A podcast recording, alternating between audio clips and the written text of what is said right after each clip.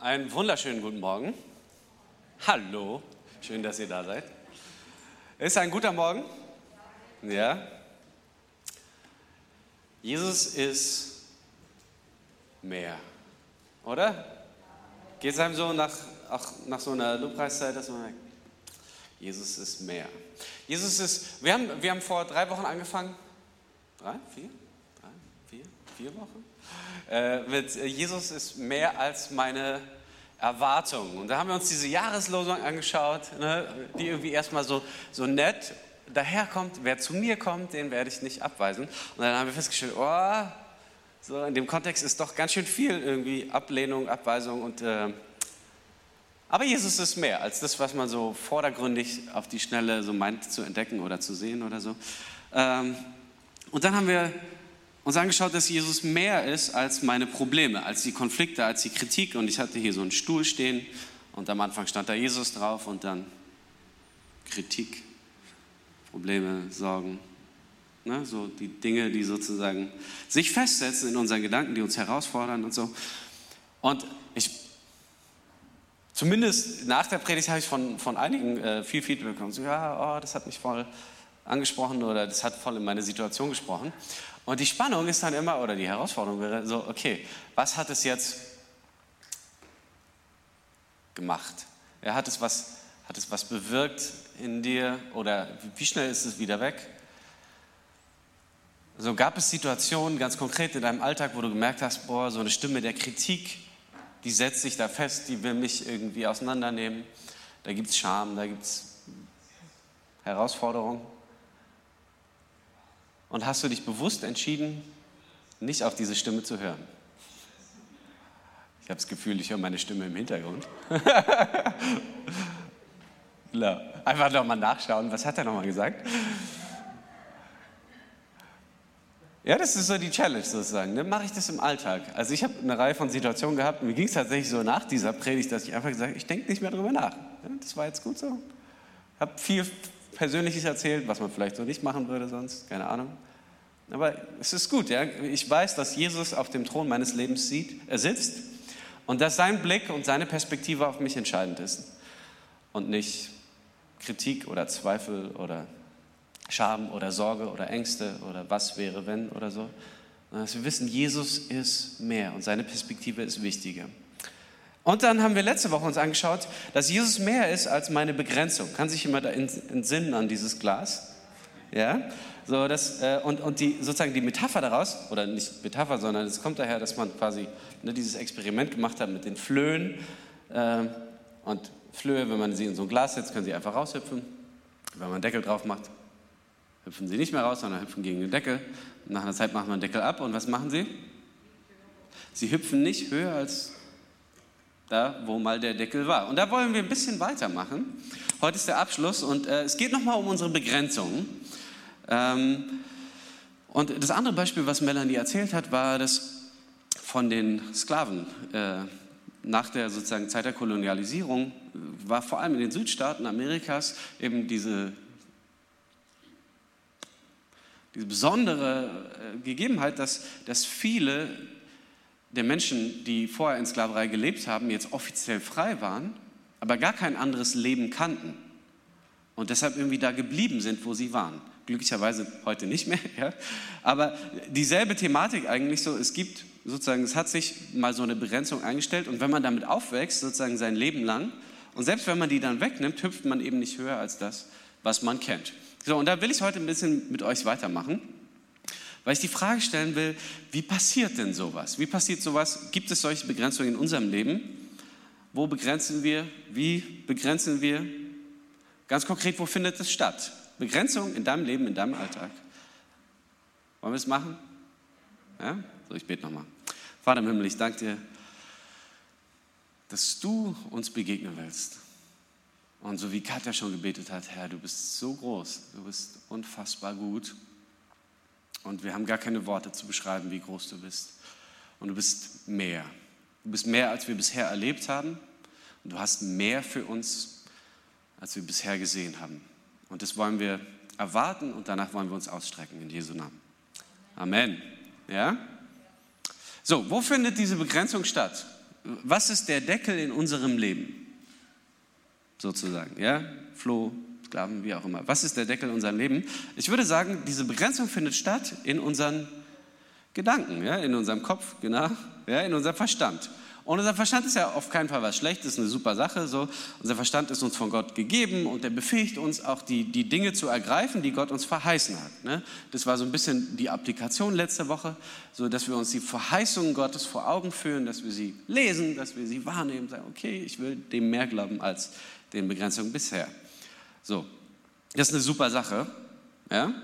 Unser Verstand ist ganz toll, der hilft uns Gott und seine Verheißungen eigentlich zu ergreifen. Aber wenn Verheißungen und Zusagen, die, die geschehen ja sozusagen nicht einfach im luftleeren Raum, einfach so ist die da, sondern äh, zu einer Person, ganz konkret, zu einer Persönlichkeit, zu einer Geschichte, zu einer Biografie. Ne? Und die, die gleichen Worte bewirken oft in unterschiedlichen Leben was völlig unterschiedliches. Ist euch schon mal aufgefallen? Jemand hört sozusagen eine Predigt, Vers, was auch immer, und total ermutigend, ja, was weiß ich, und die gleiche Verheißung, der gleiche Vers, die gleiche Bibel, anderes Leben, völlig andere Auswirkungen.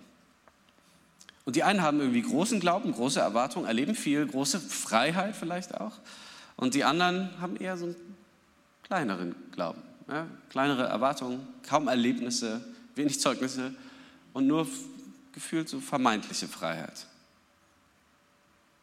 So ist es jetzt was Schlechtes, dass Leben so unterschiedlich sind, dass, wenn Verheißungen oder so da reinfallen, dass, dass sie was ganz Unterschiedliches auswirken? Ich würde sagen, grundsätzlich nicht, ja.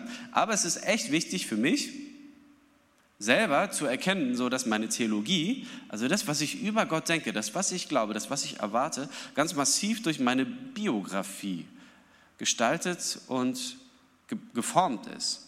Und oft leider nicht andersrum. Ja, wir würden sagen, oh, ist doch super, meine Theologie, meine Gottesvorstellung prägt mein Leben. Aber oft sind sie nicht durch Gottes Wirklichkeit, seine Ontologie, sein Wesen, seine Zusagen, sondern eben durch mein Leben, meine Erfahrungen geprägt. Meine, deine, seine, ihre, alle. Ja? Wie alle. Das ist keine Ausnahme. Biografie macht oft 80 Prozent unserer Theologie aus. Das ist so ein Leitsatz, der eigentlich immer stimmt. Ja? Wieso? Wieso ist das so? Jetzt gibt es vielleicht manche, die sagen, nein, bei mir ist das nicht so. Und wir sagen, mm, doch, leider schon. Aber es ist auch was Gutes, wenn man das erkennt. Ja, wieso ist das so? Es liegt an unserem Verstand. Also wir betreiben unentwegt Sinnbildung, so nennt sich das. Das ist sozusagen Kontingenzbewältigung. Wir müssen irgendwie mit unserem Alltag klarkommen, schon immer. Ja? Also alles, was wir erleben, alles, was wir fühlen, alles, was wir hören und schmecken und sehen, müssen wir verstehen, müssen wir einordnen. Und alles, was wir nicht verstehen, das macht uns Angst in der Regel. Ja? Bis wir es verstehen oder bis wir es zumindest irgendwie einordnen können. Und so zum Beispiel sind in gewisser Weise auch die Evangelien entstanden. Ja? Also diese ersten Berichte, die Zeugnisse von Jesus, die wir haben, sind entstanden, weil letztlich Menschen vor so einer riesen Krise standen und sagen, was mache ich denn jetzt damit? So der Mann, dem ich gefolgt bin, für den ich mein Leben lassen wollte, der ist plötzlich gestorben und mein Leben hat gefühlt aufgehört, Sinn zu machen in irgendeiner Form. Und dann wird er wieder lebendig und dann schickt er uns raus. Und sozusagen, das ist Sinnbildung. Ja? Was mache ich jetzt damit? Und man verarbeitet es Sagt, ja, der ist wirklich auch verstanden und wahrscheinlich war das von Anfang an so gedacht. Ich habe es nie gecheckt, aber jetzt ist es so. Und dann entstehen die Evangelien und wir haben dieses Zeugnis, wir freuen uns, ja. Aber da hat jemand Sinnbildung betreiben, betrieben sozusagen für uns und wir, wir machen das auch, ja. Ähm, und den Großteil der Menschheitsgeschichte haben die meisten Menschen jede Art von sozusagen Naturphänomenen den Göttern zugeschrieben. Ja, diese Woche, ich weiß nicht, ob ihr es mitbekommen habt, gab es einen großen Vulkanausbruch. Wenn das früher passiert ist, was, was war dann los? Was macht man mit sowas, was man nicht kennt und versteht? Die Götter, ja, die haben, wir wissen heute, ist so eine tektonische Verschiebung von Platten und bla, ne, und dann kommt da ein bisschen Lava raus. Ist unerfreulich für die Leute, die in der Nähe wohnen, aber wir können es einordnen, wir, wir können es verstehen. Aber früher eben nicht. Ja, wir betreiben Sinnbildung, oh, das sind die Götter, ja, und dann hat man so ein Pantheon und was weiß ich, hat man wieder irgendwen verärgert, ja, wer auch immer, ja. Und das Gleiche sozusagen auch mit, mit anderen Naturphänomenen, ja. Ich meine, letztlich sozusagen, was hat, was hat Luther ins Kloster bewegt? dass er quasi vom Blitz den Hintern versenkt hat. So hat es äh, sein Vater mal gesagt. Ja? Also war halt ein Riesengewitter und er dachte, er stirbt. Und dann hat er gebetet und der Blitz hat ihn nicht getroffen und dann ist er ins Kloster gegangen. So, ne? Weil man es nicht zuordnen kann, oh, der Himmel, äh, Gott straft mich und deshalb gibt es jetzt ein Gewitter. Wir sagen, na ja, okay, das könnte man heutzutage erklären, wie das funktioniert. Ist nicht ganz so gut, aber bestimmt jemand. Ja? So, und das ist sozusagen auch Sinnbildung. Ja? Wir versuchen einzuordnen, was passiert. Das gleiche mit Krankheit treiben Menschen leider heute immer noch, auch phasenweise, sozusagen, dass wir versuchen, das irgendwie zuordnen. Woher kommt das jetzt? Ja? Also alles, was wir auch erforschen und verstehen, das hilft uns, Sinnbildung zu betreiben, die so ein bisschen weniger spekulativ ist. Und würden wir sagen, wir sind da heute schon viel, viel weiter als damals? In gewisser Weise schon. Aber jetzt kommen wir an so Situationen, wie wir das aktuell so ein bisschen haben, ja? sozusagen diese ganze Covid-19-Geschichte. Und vielen Menschen geht es so, dass sie sagen, das macht keinen Sinn. Also sozusagen auch manche Pandemie-Maßnahmen und manche Dinge sind auch nicht ganz so logisch und manchmal so halbwegs sinnvolle Agenda, die dann erklärt wird und so. Und dann kommt man zu dem Ergebnis, ja, nee, da muss irgendwas Größeres hinterstecken. Ja, und so entstehen, versteht ihr, was ich meine? Wir betreiben Sinnbildung. Ja? Das kann so nicht, ne, das muss irgendwas anderes sein. Ah, okay. Ja? Also betreiben wir sozusagen permanent, unentwegt. Alles, was uns passiert, müssen wir irgendwie einordnen. Wollen wir verstehen. Ja, wieso ist denn das so? Keine Ahnung. Und wir sind erst zufrieden, wenn wir es irgendwie einordnen können bis es sozusagen in Anführungszeichen nicht mehr spekulativ ist. Also Sinnbildung führt dazu, dass wir Kausalitätszusammenhänge erstellen und man könnte sagen fixieren. Jetzt äh, passiert da was ganz Spannendes, so äh, könnte man sagen. Ich habe sozusagen bestimmte Erfahrungen oder Erlebnisse, so gehe bis zu einem gewissen Punkt ja, und sage, oh, das funktioniert. Ja. Und dann erlebe ich was, was mich in gewisser Weise begrenzt. Ja. Und wenn ich das einmal erlebe, dass merke, oh, das ist aber schlecht oder schwierig oder funktioniert nicht oder so, dann passiert da so eine Begrenzung. Und wenn ich das noch vielleicht sogar ein zweites Mal erlebe, irgendwann merke ich, okay, geht nicht, ja, komm hier nicht weiter. So, das Fiese dabei ist, dass wir das gar nicht so intentional machen, ja, sondern es passiert unterbewusst. So entsteht Rassismus zum Beispiel. Ja, gut, das ist ein bisschen komplexer noch, ne? je nachdem, in welchem Umfeld ich aufwachse und was Menschen mir sagen und wie auch immer. Oder überhaupt Klischees, Vorurteile, Erwartungen. Wir kategorisieren Menschen. Ne? Frauen sind so, Männer sind so, was weiß ich. Ich habe eine einmalige Erfahrung, ich habe sie vielleicht ein zweites Mal. Dann steht da irgendwie eine Begrenzung und merke, oh, Frauen können nicht Auto fahren. Keine Ahnung. Gell? So, und dann fixiere ich das unterbewusst und dann ist es so. Dann weiß ich, okay, diesen Weg kann ich nicht mehr gehen. Dann gehe ich in Zukunft so. Macht es Sinn?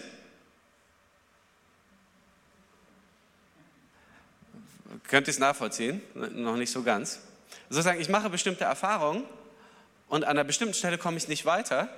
Sage, das geht nicht. Und dann ist es sozusagen blockiert, unterbewusst. Das passiert in meinem Unterbewusstsein. Ja? Ich mache das nicht willentlich, sondern ich merke einfach, das, das klappt so nicht. So, und es ist ganz, ganz schwierig, sowas rückgängig zu machen. Also wenn sowas erstmal fixiert ist. Ja, machen wir, weil wir es eben nicht bewusst machen. Jetzt ist die Frage sozusagen, wie ist es mit geistlichen Dingen? Erlebe ich Dinge negativ? Zum Beispiel, ah, ich entscheide mich, weil ich gehört habe, ich sollte das machen, mal für jemanden zu beten, der krank ist, und dann klappt es nicht. Was passiert? Was macht mein Unterbewusstsein? Ich fixiere da was. Ja, das geht nicht. Okay, ja, dann, oh, dann mache ich das. So, und dann höre ich aber in der Predigt, so in Zukunft, äh, könnte man das anders machen. So, sei doch glaubensstark, ja. So, du hast hier so eine Begrenzung, aber lest dir einfach Gottes Verheißung vor. Und was passiert? Zack, das Ding ist weg, oder? Was passiert? Aber das Ding ist nicht einfach weg. So das, was wir äh, in unserem ganzen Leben betreiben, was wir auch feststellen in ganz vielen Lebenskontexten, so Menschen sind ultra hartnäckig mit ihren Prägungen, ihrer Vorstellung. Woher kommt es? Das hat ihr Unterbewusstsein für sie fixiert. Das ist so. Für ihn ist es so. Für mich nicht. Ich habe das da gar nicht. Ich habe diese Erfahrung nicht gemacht. Versteht ihr? Nur jetzt ein bisschen klarer. Okay, also das ist sozusagen Kontingenzbewältigung, ja, Sinnbildung, das betreiben wir permanent. Das ist super hilfreich, weil wir so klarkommen im Leben. Sonst hätten wir ständig Angst. Vor Blitzen, vor Autos, keine Ahnung, oh, was ist das? Ja, Nehmen wir so ein ganz banales Beispiel. Ja? Du stehst da im Klo und äh, bist ein mittelalterlicher Mensch und äh, hältst deine Hände unter dieses Händetrocknergerät. Da fragt man sich doch, wer sitzt denn da und pustet die warme Luft? Ja, wo sitzt der? Oder so ein Fernseher oder was weiß ich. Ja? Wir betreiben Sinnbildung, wir können es einordnen. Ah, okay, das kommt daher. Das, so, wir verstehen das sozusagen. Das machen wir permanent unterbewusst. Und natürlich hat es einen massiven Einfluss auch auf meine geistliche Prägung und Erwartung. Ja? So entstehen solche, ich meine, das ist ganz praktisch hier zum Stehen. also ich komme da nicht mehr durch. Es geht nicht einfach weg. Okay, das ist verständlich. So, und das, das Schwierige ist, finde ich, äh, dass sozusagen wir in so einem Gottesdienst sitzen und theologisch zustimmen würden. Sagt, ja, ich will auch keine Begrenzung mehr und ja, und ich will mehr glauben und ich will mutiger sein und ja, und Gott will ein anderes Leben für mich. Und wir sozusagen theoretisch nehmen wir den Deckel ab, wie auch immer, aber dann stellen wir fest, im Alltag, diese theoretische Zusage hat wenig verändert. Ich habe plötzlich nicht so viel mehr Glauben. Ich komme in die Situation, dass ich feststelle, na, nee, ich habe jetzt nicht mehr Mut. Ich habe zwar sonntags gedacht, ja, das wäre schon gut. Und ich stelle das immer wieder fest, äh, Angst ist so ein Riesenthema. Ja, wir reden da nicht so oft drüber, natürlich ist es keine Riesensache. Aber faktisch haben so viele Christen so viele Ängste. Und wir sitzen hier zusammen und sagen, ja, Jesus nimmt mir alle Angst. Und dann sind die Leute im Alltag und du merkst, Alter, es gibt so wenig Freiräume, sich zu bewegen, weil da so viele Angstbarrieren sind. Das ist nicht einfach weg, bloß weil wir eine Predigt hören oder weil wir Lobpreis machen. Auch wenn es ermutigend ist, zu sagen, man könnte das auch wegmachen. Ne? Versteht ihr? So, ja, okay, das ist verständlich. Wir haben's. Ja, machen wir weiter. Okay, ich möchte es ein bisschen anders illustrieren. Ich äh, war vor einiger Zeit mal in einem Hauskreis und da habe ich eine interessante Situation gehabt nette Leute und so. Und ähm, dann ging es darum, sozusagen, ein Pärchen, was an dem Abend nicht da war, hat ein bisschen eheliche Herausforderungen. Und dann wollten wir für die beten. Gute Sache? Ja. Voll gut, ne? So. Aber dann hatte eine Person in diesem Hauskreis das Gefühl, dass man sozusagen noch nicht ausreichend erklärt hat, wie komplex und schwierig diese Ehe ist. Ja, und dann hat man, haben die ausgeholt und, ah, und so, ah, da ist auch irgendwie Spielsucht und bla, bla. Also es ging, keine Ahnung, gefühlt eine halbe, dreiviertel Stunde oder so. Und am Ende waren diese Verhältnisse so verheerend, dass sie zu dem Ergebnis gekommen sind, naja, wir können jetzt nicht beten, dass Gott die Ehe wiederherstellt, das ist völlig unrealistisch. äh, aber wir können vielleicht beten, dass die Scheidung relativ glimpflich verläuft ja, und dass die Kinder nicht so einen großen Schaden davon tragen. So, okay, ich hätte eine, Folie als Illustration dafür. So, was passiert da plötzlich? Na, am Anfang sagen wir, komm, wir beten jetzt hier für einen Umstand. Äh, und dann redet man eine halbe Stunde über die Umstände. Und Gott ist schon noch da, aber er ist mehr so ein, so ein gutmenschlicher Wunschadressat.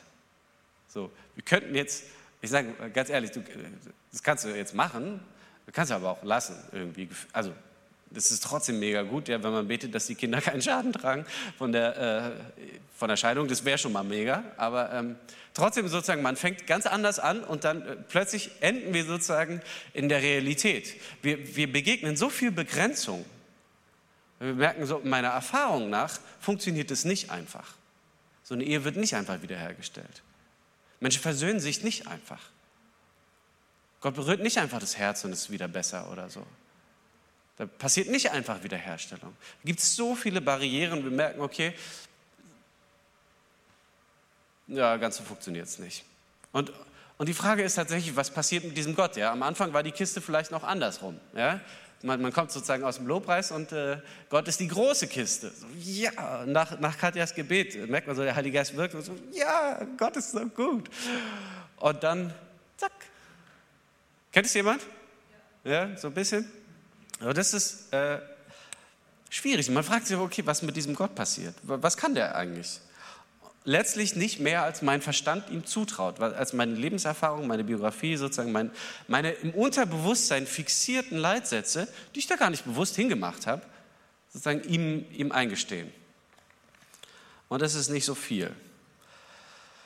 Äh, genau, das kann jetzt ein bisschen plump wirken, das ist nicht meine Absicht, irgendwie Dinge runterzuspielen, ja, zu, zu relativieren oder so. Ich kenne das selber total aus meinem Alltag, dass ich eigentlich enttäuscht bin oder frustriert bin, ähm, dass ich immer wieder sehe, dass Süchte und Abhängigkeiten, zerstörte Beziehungen, Diagnosen, Krankheiten, Depressionen, Ängste, bis auf wenige coole Ausnahmen sozusagen viel stärker und hartnäckiger zu sein scheinen als mein Gebet.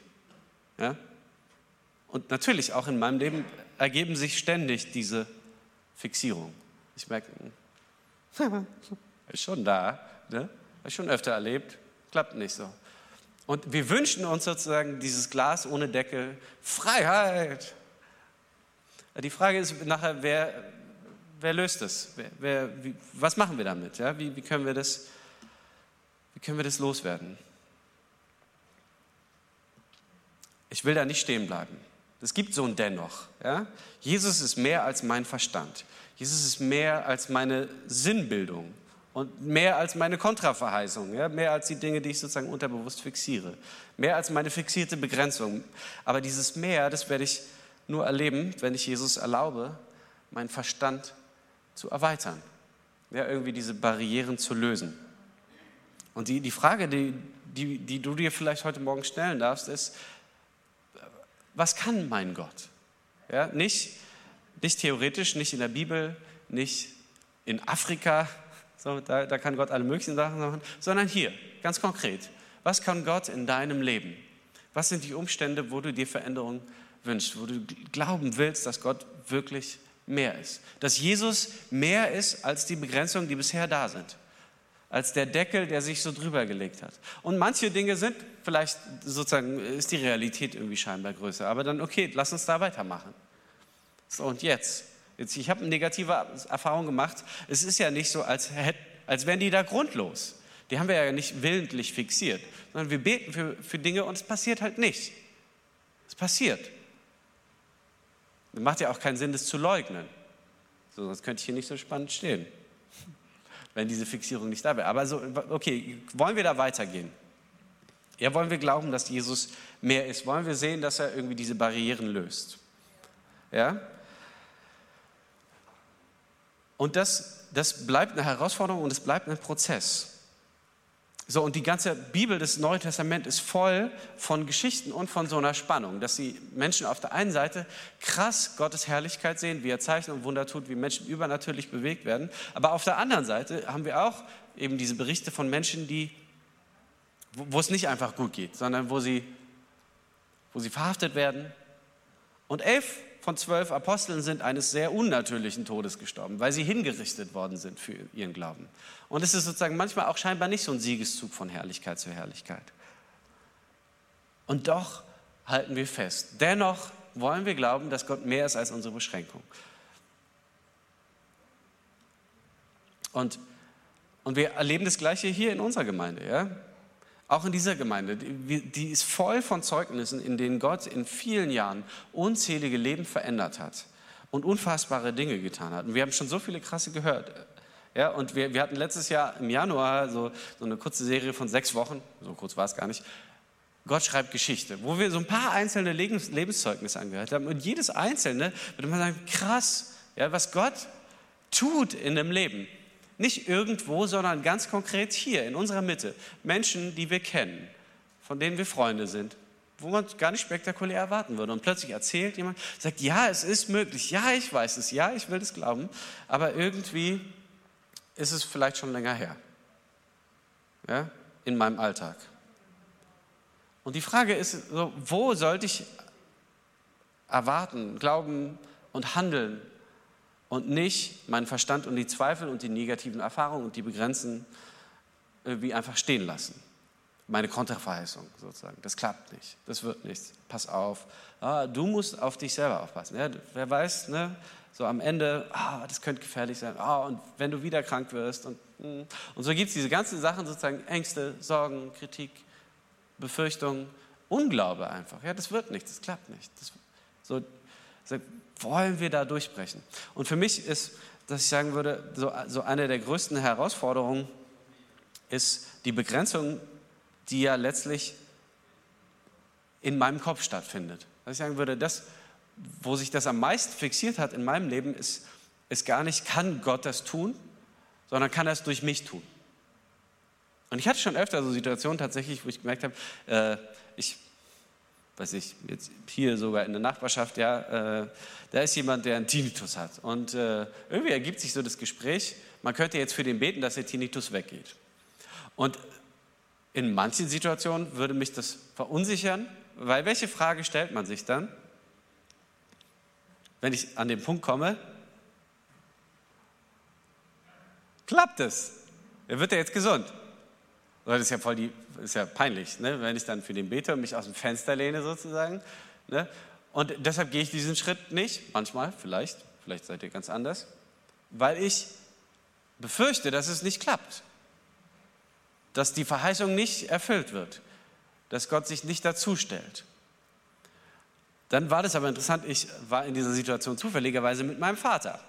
Jetzt ist es bei meinem Vater so, dass ich sagen würde, prozentual gesehen erlebt er einfach sehr viel mehr Heilungswunder als ich. Betet vielleicht auch sehr viel mehr und mutiger irgendwie für Menschen. Das war so, wir waren da zu zweit und dann ergibt sich die Situation und es ist für mich keine Begrenzung, sondern plötzlich ist es eine offene Tür. Und ich denke, ja, voll cool. Ja, natürlich, das machen wir sofort. Warum? Weil diese Begrenzung ja nicht für Gott gilt, sondern für, für mich. Ja, also ich kann mir schon vorstellen, dass Gott das tun kann, aber ich weiß nicht, ob er es durch mich machen würde. Und diese Begrenzung, die ist ganz spezifisch, die ist sozusagen nicht generell, sondern die, wen betrifft die? Mich. Ja? Und das ist auch die Herausforderung, glaube ich, grundsätzlich mit Predigten, dass man sagt, ja, das ist schon cool für dich. Voll schön, Melanie, wenn du das erlebst, so mit der Freiheit und so. Ich finde es auch gut. Aber jetzt in meiner ganz konkreten Situation, da werde ich die Ängste jetzt nicht einfach los. Da ist der Glaube nicht plötzlich da, sagen, das, was am meisten erlöst werden muss, wenn es sozusagen um den Verstand geht, ist die Begrenzung, die sich eigentlich auf meine Person bezieht, auf meine Erfahrung. Und jetzt, wenn wir, wenn wir jetzt unser Unterbewusstsein einladen wollen, an der Stelle diese Begrenzung zu entfernen, wenn ich das jetzt sozusagen einladen würde, könnte sich mein Unterbewusstsein jetzt vorstellen, ja? Vielleicht hat er, vielleicht hat's Lust. Ja? Ich würde sagen, für mich die Erfahrung, die, die sozusagen so ein Schlüsselmoment ist, immer mal wieder. Und ich hatte diese Woche einen, weil ich gemerkt habe, so, ich will mich auf diese Verheißung stellen. Aber es ist manchmal gar nicht so leicht, das zu glauben. War für mich tatsächlich so ein Moment der Buße. Ich war alleine im Wald und habe äh, meine Zeit mit Gott gehabt und Bibel gelesen und kam plötzlich an so einen Moment, wo ich gemerkt habe, es gibt bestimmte Dinge, ich, denen ich mich schwer tue, die gerade zu glauben. Für mich, für mein Leben. Und für mich ist der Ort, an dem ich merke, dass Gott sozusagen diese Beschränkungen lösen kann, ist eher so. Ich war dann im Wald, hatte zum Glück eine andere Hose an, die dunkler ist, fällt es nicht so auf. Ich bin auf die Knie gegangen. Ich merke, Jesus, ich, ich war schon öfter an diesem Moment. Ich merke, dass, dass ich begrenzt bin in meiner Erwartung, in meinem Glauben, in meiner Perspektive, in dem, was ich dir zutraue, durch mich auch. Und ich will dich bitten, dass du mir vergibst, wo ich dir nicht so viel zugetraut habe. Und ich, ich will mehr glauben. Ich will mehr erwarten. Ich will mehr Freiheit. Ich will mehr sehen, dass dein Reich kommt und dein Wille geschieht in meinem Leben. Amen.